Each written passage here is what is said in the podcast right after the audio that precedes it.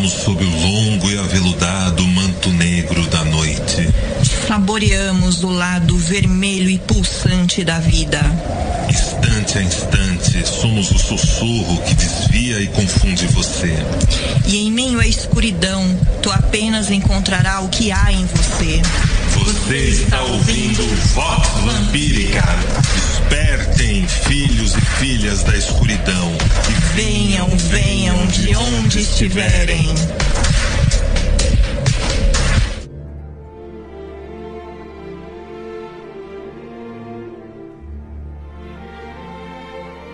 Saudações, filhos e filhas do Selvagem Jardim. Eu sou o Lorde A.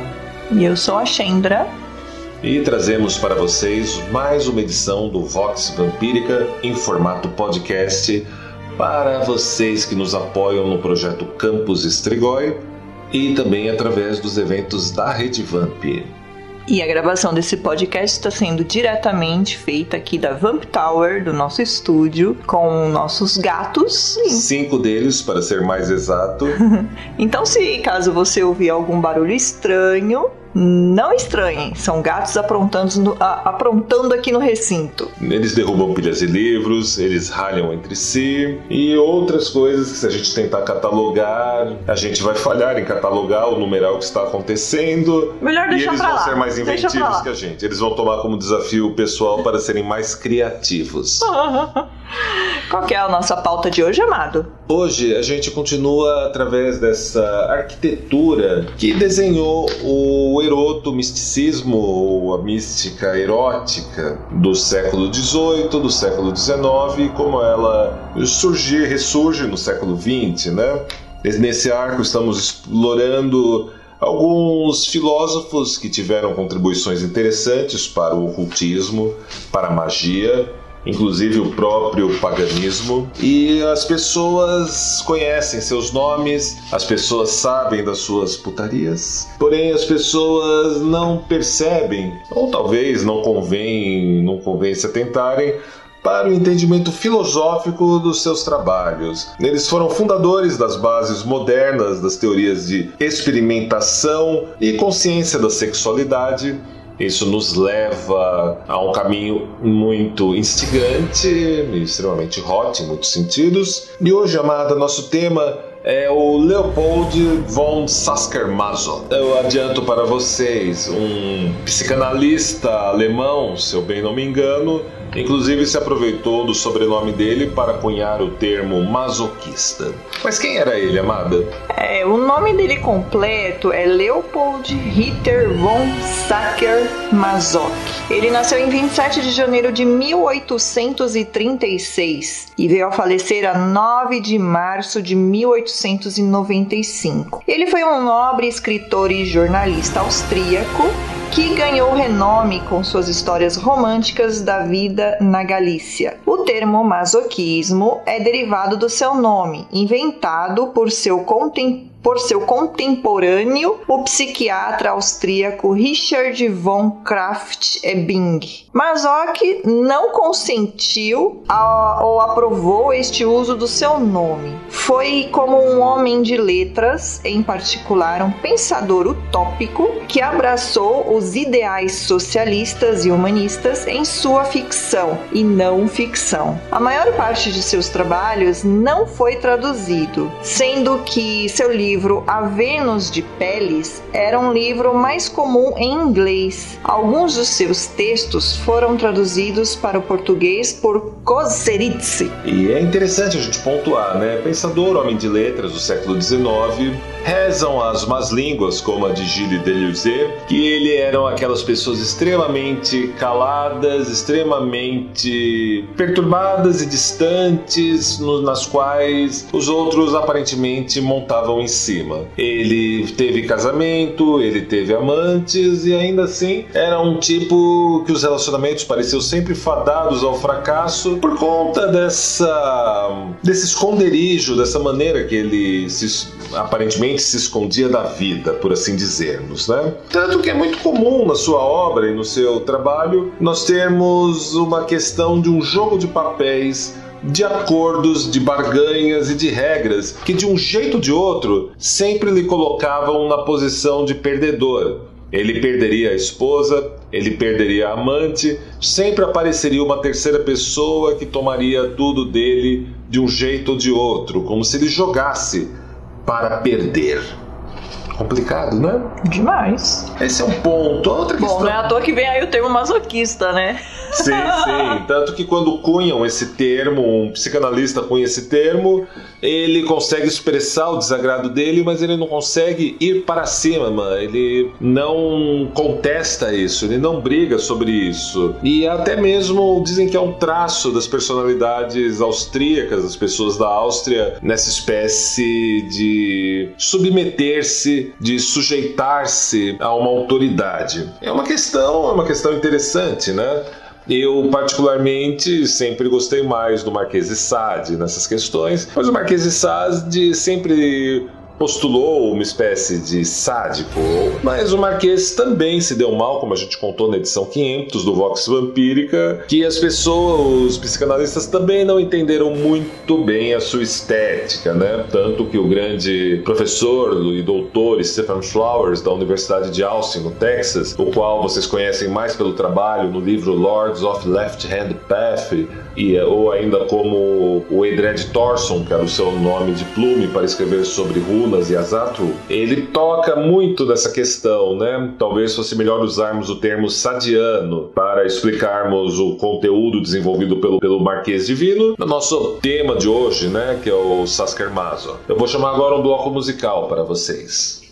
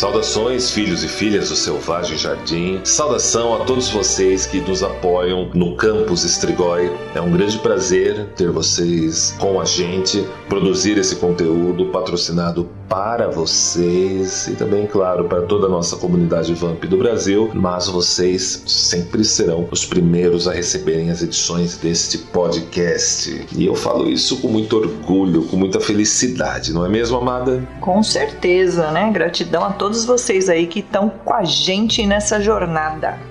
Exatamente. E a propósito, você já garantiu seu convite para Carmila Noite de Gala Sombria no sábado 8 de agosto de 2020? Os convites do jantar temático já estão à venda no redevamp.com. Já estamos com quase a metade dos lugares do jantar temático ocupados. Então, corre, acessa redevamp.com e garante o seu convite. E se eu fosse vocês, aproveitavam esse preço promocional que foi estendido, né, até que 27 de fevereiro de 2020. E depois dessa data vai virar o lote, então assim, se eu fosse vocês, aproveitava esse preço promocional que foi estendido até o dia 27 de fevereiro, uhum. né? Aproveitava porque depois vai virar o lote. E... Então, corram. Exato, é um presentão. Aproveitem, aproveitem que vale a pena. Depois vai ficar mais caro, pode ser que até não tenha lugar. Então, corre, vai atrás, que é importante. Guardem bem isso. Dando continuidade ao Sasuke Que a sua obsessão com a ritualística e a fantasia, nós temos sempre na sua obra uma espécie de lei ritual que envolve o jogo de interpretação de papéis, todo tipo de acordo, todo tipo de barganha, todo tipo de regra complexa. Era alguém que, quando entrava em um relacionamento, tanto com amantes ou num casamento, ele entrava com um contrato cheio de regras, algumas que definiam ele como um papel de escravo e, a, e o cônjuge como alguém autorizado a lhe causar sofrimento. Uau! É Esse gosta de aventura. é, uma postura extremamente complexa. Uh! Pelo, que, pelo que conta a história, tudo começa ainda na infância dele, quando ele viu uma parente mais velha, uma mulher extremamente determinada, que montava a cavalo, carregava um sabre, tinha um título de nobreza bastante conhecido da região onde ele cresceu. E, bem, quando ela chegava lá na mansão onde eles moravam, ela ela retirava o sabre que ela carregava na cintura e dava para ele cuidar, fazer a manutenção dessa arma. E uma vez ele viu ela tendo uma relação, mas ele estava escondido, vendo ela se relacionar com alguém, algum relacionamento que ela tinha. Com crush. Ele foi pego por ela e apanhou o resto da tarde. Vixe, imagina que Foi chicoteado nos lombos o resto da tarde. Ah, deve ter adorado. Então ele era garoto ainda quando aconteceu isso, né? No jovem Leopold von Sasker Maso, que é realizado, rapaz. 19. Ele gostou tanto, mas ao mesmo tempo isso foi tão marcante para ele que ele viveu sobre esse estigma, se colocando em segundo ou terceiro lugar na vida e teve uma vida, não foi uma vida feliz pelo que a gente pode ler, né? Mas vamos lá, a mítica que inspirava ele era a mítica da Galícia, região ao norte da Espanha, onde fica a Catedral de Santiago de Compostela. Essa região fica também muito próxima da onde está o chamado País Basco, onde onde você tem um povo que não é espanhol e ainda fala em plenos dias de hoje a única língua não românica, não latina da Europa, e eles têm uma das tradições de bruxaria mais complexas, mais arcaicas e poderosas que existem. E o jovem mas o que ouviu as histórias de todas essas histórias da Espanha, ouviu também as histórias dos, dos parentes que ele descendia, que eram os parentes eslavos. Ele se envolveu com o movimento do pan-eslavismo numa idade mais avançada. Para quem não conhece o pan-eslavismo, saibam que aquele o ilustrador Alphonse Mucha, muito famoso na França, ele fez uma série de gravuras e ilustrações para resgatar essa cultura eslava do leste europeu, né? É, que inclusive teve, não sei se ainda tem a exposição dele ali na Paulista, né, que a gente foi. Exatamente, a gente viu essas é artes linda dele. as artes dele, assim, é maravilhoso. Isso, nossa. ele foi o grande ilustrador do movimento pan-eslavista, né? Uhum. E dando continuidade, vamos falar um pouco sobre o contador de histórias da Galícia, porque por ali, e pela ligação dele com o movimento pan-eslavista, nós vamos começar a pegar uma visão da sua contribuição para o ocultismo, para o imaginário erotomístico do Ocidente. É, o Leopold estudou Direito, História e Matemática na Universidade de Graz. E depois da graduação, ele retornou para Lambert, onde se tornou professor. Suas primeiras publicações de não ficção tratavam da história da Áustria em grande parte. Ao mesmo tempo, Mazoc voltou-se ao estudo da cultura e folclore da Galícia. Em pouco tempo, ele abandonou as aulas e tornou-se um homem de letras. Em uma década, suas histórias curtas e novelas ganharam mais destaque que seus trabalhos de não ficção, apesar dos temas históricos continuarem a perva pervadir a sua ficção. As ideias pans, pan elas, el, eslavistas eram prevalentes na obra literária de Mazoc e ele tinha particular interesse em escrever tipos pitorescos dentre as diversas etnias que habitavam a Galícia. Entre os anos de 1860 e 1880, ele publicou vários volumes de histórias curtas, curtas judaicas, histórias curtas polonesas, histórias curtas galícias histórias histórias curtas alemãs, histórias da corte russa. Seus trabalhos foram traduzidos e publicados em ucraniano, polonês, russo e francês. Olha só. Era um rapaz preparado, era um escritor bastante talentoso. Cheio de história para contar, hein? Vamos chamar o bloco musical, né? Bora lá.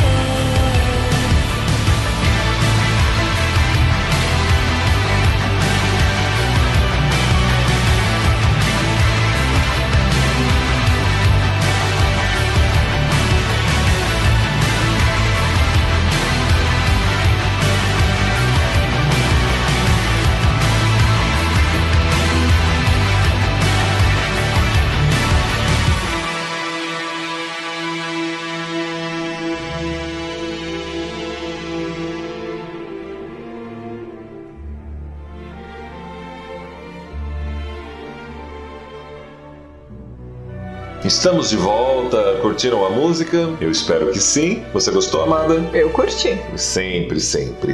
E bom, dando aqui uma continuidade, né? Na visão de Sasker Mazok, ele desenhava nos seus contos, nos seus romances, nas suas prosas, a questão de uma mulher selvagem, uma mulher selvagem caçadora ideal, que caçava ursos e lobos, e lidera a comunidade agrícola e preside os ritos e processos que envolvem essa comunidade. Qualquer semelhança com o que vocês ouvirão dizer ou irão ler por aí com a bruxaria que vai emergir no século XX não é mera coincidência em nenhum aspecto. Essa mítica, esse imaginário já estava bem forte, bem estabelecido na obra de Mazok e ela refletiu e ecoou em outros lugares. Outro ponto interessante interessante, né? É que o seu conteúdo sempre tratava do, de exercícios de tirania de uma mulher, geralmente nobre, sobre todos os pobres habitantes de um lugar em especial algum tipo masculino. É curioso ressaltar nessa questão que o que temos velado nesse ponto é que Maso que atribui à natureza, ou melhor, essa mulher selvagem, caçadora ideal, é para Mazuki a própria natureza. E aí a gente entra no tema que a gente já falou nas duas edições anteriores, sobre a natureza não ser exatamente a mamãe natureza. Ela te dá as bênçãos, mas ela também te dá as maldições. Ah, sobre o le legado de Caim? Sim, o legado de Caim, ou a herança de Caim, né? É... Que é a é. visão literária, a magnum opus de Sasker Mazo. Lá em 1869, 2009, o Zakir Mazok é, concedeu uma série grandiosa de histórias curtas com um título coletivo de O Legado de Caim. O ciclo foi aberto com um manifesto. O ciclo foi aberto com um manifesto de The Wanderer. Wanderer, o eremita, o vagante. E que trouxe temas misóginos que se tornaram peculiares aos escritos de Mazok. Dos seis volumes planejados, somente os dois primeiros foram foram completados. Ou seja, ele só escreveu, ele queria escrever seis livros, mas só escreveu dois. No meio dos anos de 1880, Mazoc abandonou o legado de Caim. Apesar disso, os volumes publicados da série incluem as histórias mais populares de Mazoc. E dessas histórias, Vênus em Pele, de 1869, é a mais famosa até hoje. Naquela novela, Saker Mazoc expressou suas fantasias fantasias e fetiches, especialmente por mulheres dominantes vestindo roupas de peles. Uh. Ou seja, aquelas mulheres dominadoras que vestem só um casaco de pele e botas ou sapatos com saltos altíssimos e extremamente finos e, claro, um chicote em suas mãos.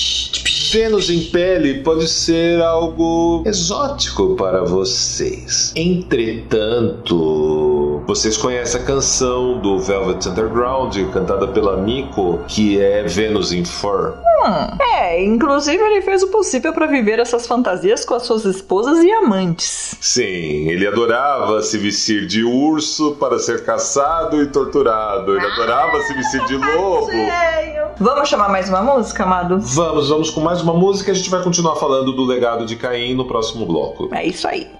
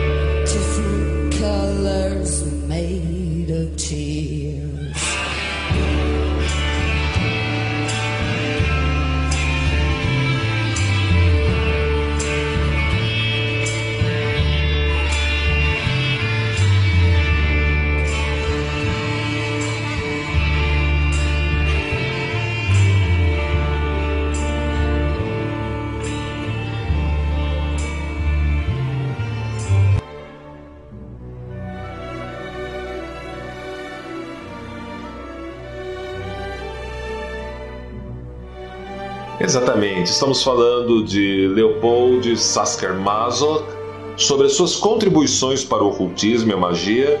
Estamos tratando do tópico da herança ou do legado de Caim, assunto extremamente quente interessante. E vamos, antes de continuar, aprofundar um pouco mais. O núcleo da mística de Sasker Mazok, que vai influenciar desde a música Venus in Fur, do Velvet Underground, as obras de Sasker Mazok, inclusive tem um personagem chamado Severin, que vai até mesmo, o nome vai ser usado como nome artístico de um dos integrantes fundadores da banda Silks and the Benches, que é o Steven Severin, que era fãzaço do Sasker Mazok e dos seus livros livros, tanto que o Silk Stand Bench grava uma versão de Venus in Fur, sabia disso, nada? Hum, interessante. Pois é, e ainda, vocês já devem ter ouvido falar de uma cantora inglesa, que foi mais conhecida, como sempre, no final dos 70 e começo dos 80, que é a Marianne Faithfull. E de vez em quando tem alguma coisa por aí nas baladas ou nas rádios que tocam dela. Ela é descendente por parte de mãe do Leopold Sasker Mazok. Nossa, que mundinho pequeno.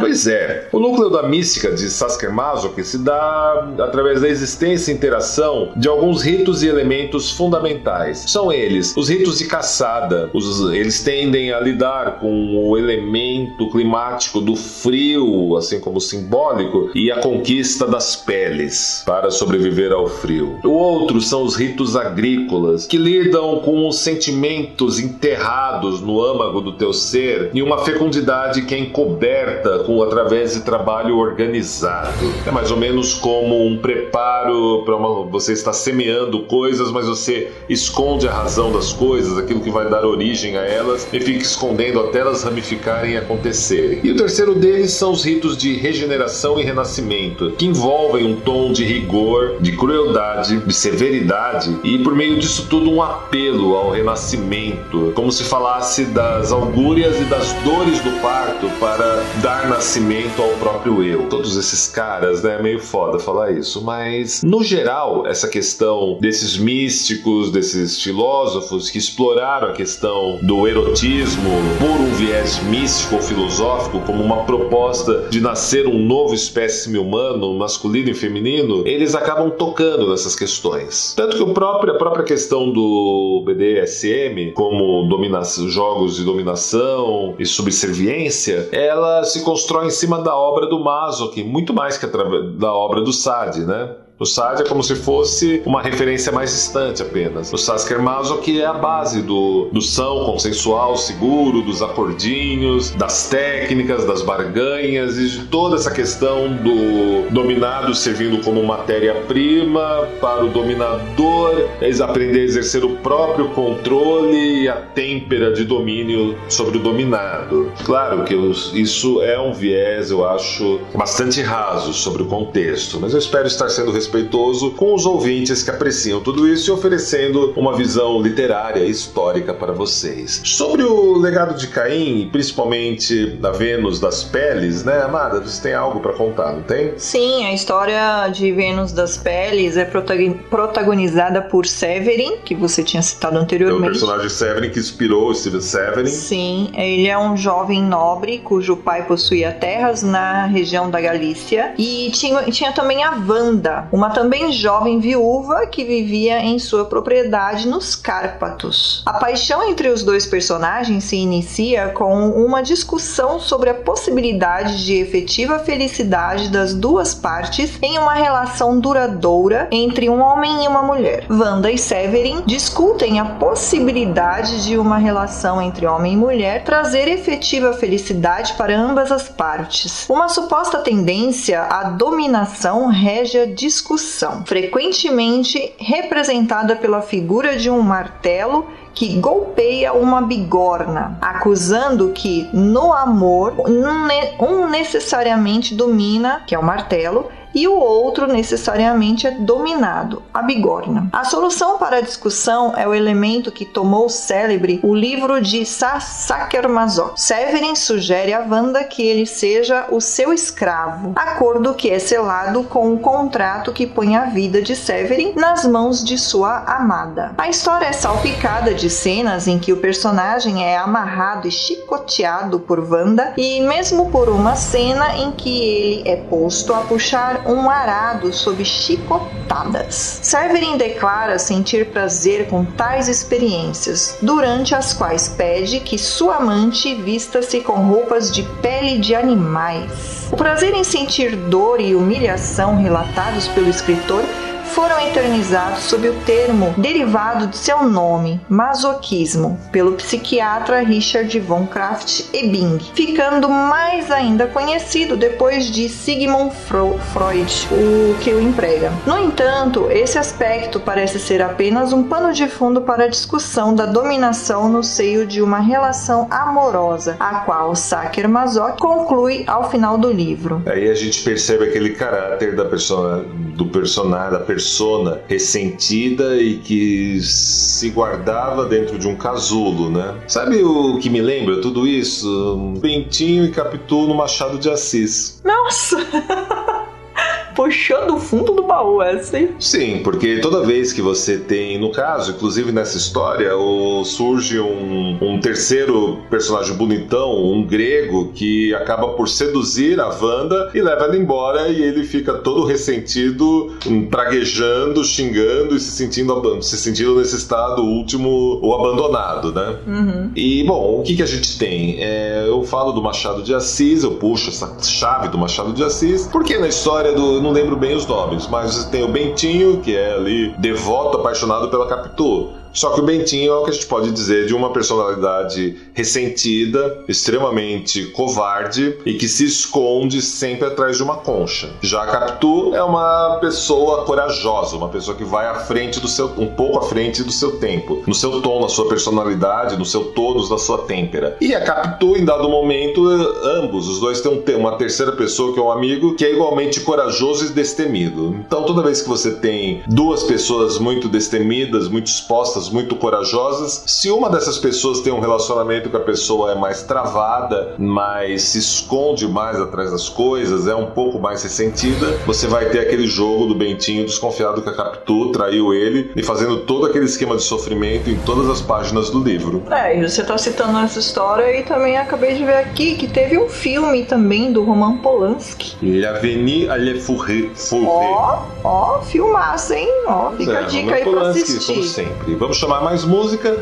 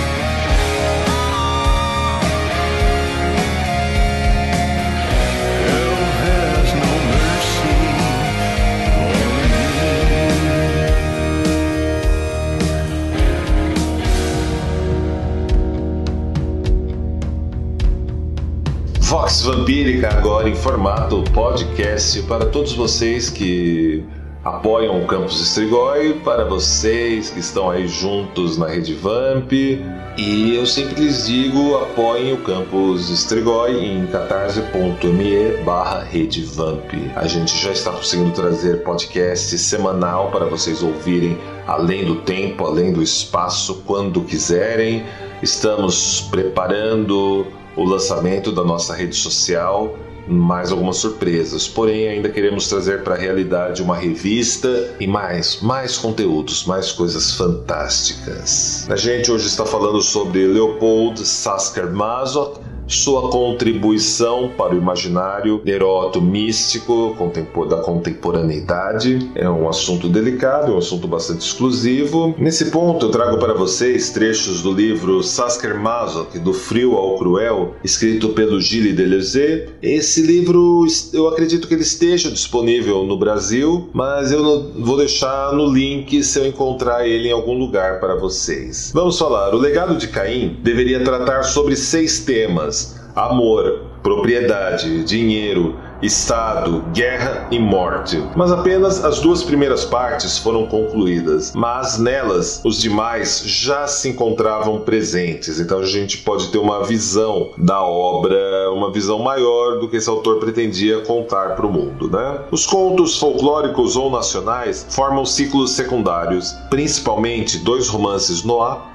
que estão entre os melhores de Maso e dizem respeito às seitas místicas da Galícia, chegando a um nível de angústia e de tensão raramente igualado. São eles a pescadora de almas e a mãe de Deus. O que significa a expressão legado de Caim? Pretende primeiramente dar conta da herança de crimes e sofrimentos que pesam sobre a humanidade. Mas a crueldade é apenas uma aparência sobre um fundo mais secreto. Na frieza da natureza, a estepe, a imagem gélida da mãe, em que Caim descobre seu próprio destino. E o frio dessa mãe severa é, sobretudo, uma transmutação da, cruel, da crueldade, da qual sairá um novo homem. Existe então um signo, uma marca de Caim que mostra como se deve usar o legado de Caim. De Caim a Cristo é o mesmo signo que leva o homem na cruz. Sem amor sexual, sem propriedade, sem pátria, sem disputas,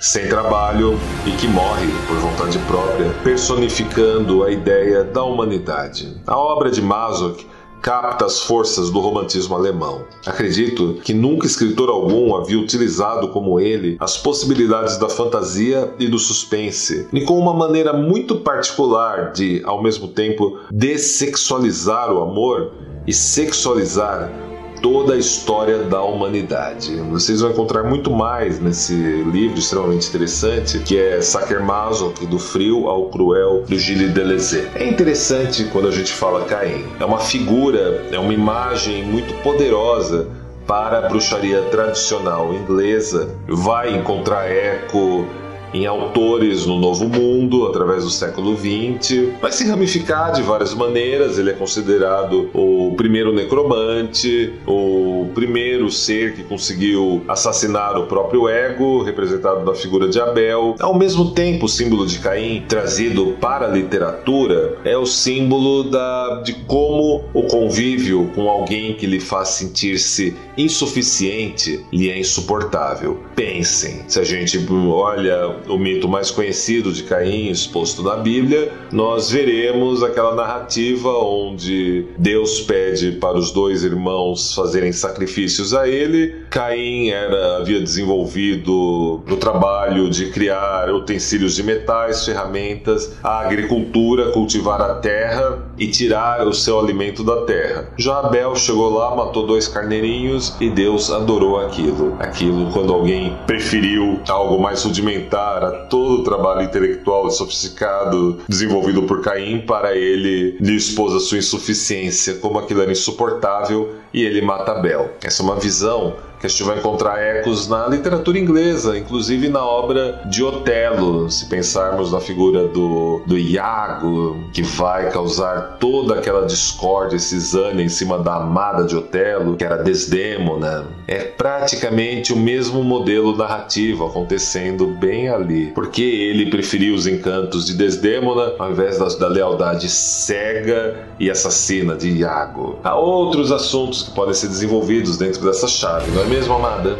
Ah, com certeza. Mas não deixa, não deixa da gente ter algo aí muito interessante no Sasuke Masoki e toda a codificação da sua ritualística, da sua visão cheia de acordos, um tom, ao mesmo tempo um tom introspectivo, cheio de regras, cheio de proibições para viver as suas fantasias e ao mesmo tempo ele faz, jogava todo um jogo para perder no final, para voltar ao 0 a 0, o que é perturbador. Porém, como explicou Deleuze, é uma proposta estética dele, né? De Caim a Cristo é o mesmo signo que leva o homem na cruz. Sem amor sexual, sem propriedade, sem pátria, sem disputa, sem trabalho e que morre por vontade própria, como uma personificação da própria humanidade às mãos da natureza, como uma dominadora insensível e cruel. Nos vemos na nossa próxima edição, amada. Até a próxima.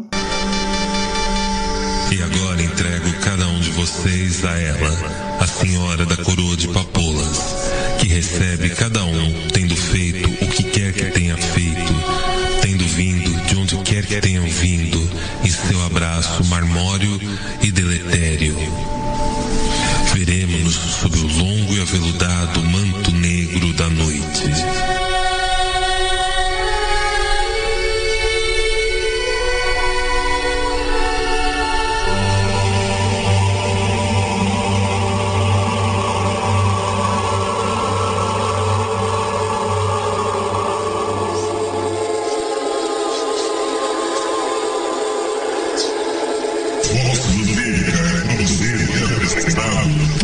Não ser representado por Lorde A e senhorita Chandra Sahasra.